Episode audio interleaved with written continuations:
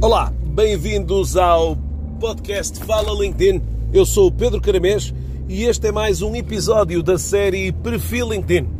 Nesta série de episódios procuramos oferecer recomendações, sugestões, dicas para melhor otimizar o seu perfil do LinkedIn. Este episódio fala sobre as informações de contacto. Nas últimas alterações ao, ao grafismo do perfil através do perfil do LinkedIn através do computador, foi possível eh, destapar esta tão importante informação sobre as informações de contacto de um utilizador. Atualmente, quando visitamos um perfil através do LinkedIn e através do computador, é possível encontrarmos essas informações de contacto eh, logo a seguir ao nosso nome ou ao nome do utilizador ao título e à sua fotografia. Esse campo de informações de contacto é agora clicável. Quando visitamos o utilizador através do aplicativo móvel, essa informação encontra-se no final do seu perfil. Ou seja, percorrendo e deslizando esse perfil até ao final do mesmo para encontrar a mesma informação.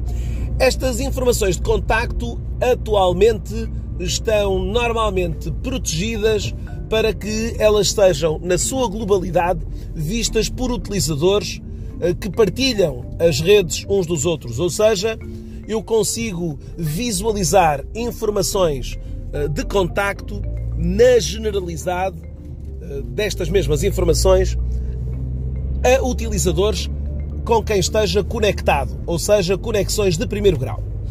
No entanto, existem dois tipos de informação que estão disponíveis para os utilizadores em geral.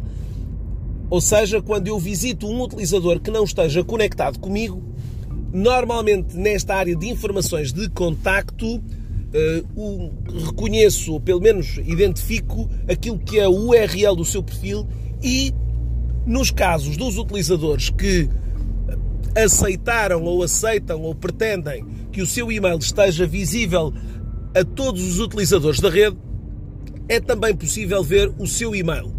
Pelo que, em alguns dos casos, lhe recomendo que visite o perfil do utilizador para tentar vislumbrar se essa e-mail está disponível nas informações de contacto. Para as restantes informações, essas informações estão apenas visíveis para utilizadores de primeiro grau. E estas informações hoje são importantes de aqui editarmos. Mas que informações é que podemos aqui inscrever? Primeiramente, as informações relativas a endereços uh, de internet ou websites. Posso colocar cerca de três links para, embora estes links estejam de alguma maneira com pouca visibilidade. No entanto, é possível inscrever essas mesmas informações. Depois, Posso também colocar o meu contacto telefónico.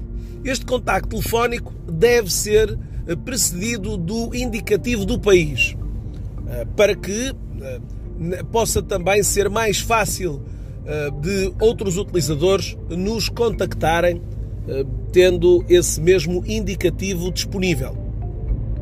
Depois há também um espaço para inscrever um endereço físico Normalmente não costumo recomendar, embora seja frequente que os utilizadores aqui coloquem os endereços físicos das empresas onde trabalham e não da sua residência, que, em meu entender, não é recomendável.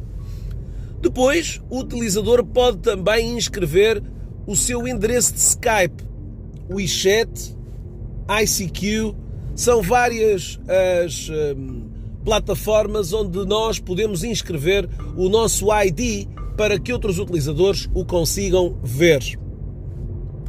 Depois, o LinkedIn apresenta também uma área para as suas contas do Twitter.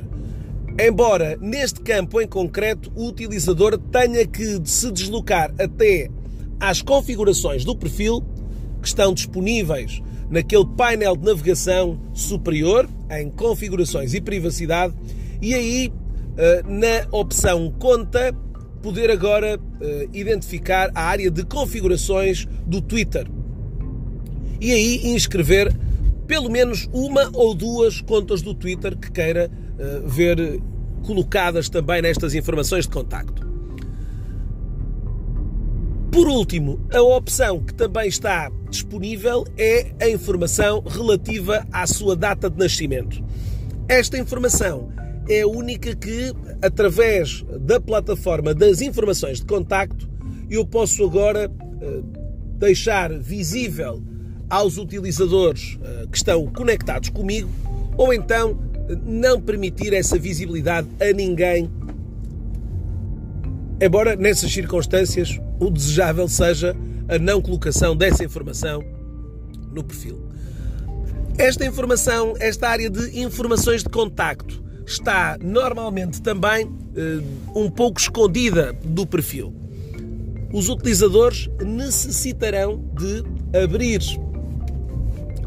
aquele campo uh, inicial de, portanto, do lado direito da sua fotografia encontrarão um pequeno lápis que permitirá editar esta intro e no final desta mesma opção já mesmo no final desta opção, do lado direito encontrará um pequeno lápis para poder editar então estas informações de contacto.